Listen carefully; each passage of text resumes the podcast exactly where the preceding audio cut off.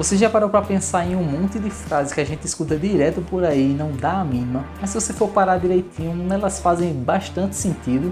É que a gente só não tinha olhado para elas no momento certo, né? Teve uma comigo quando eu estava começando o meu canal, o Money, lá no YouTube, e o meu amigo Tony ele disse a seguinte frase: Feito é melhor que perfeito. E você concorda comigo que não existe frase mais clichê que essa, né?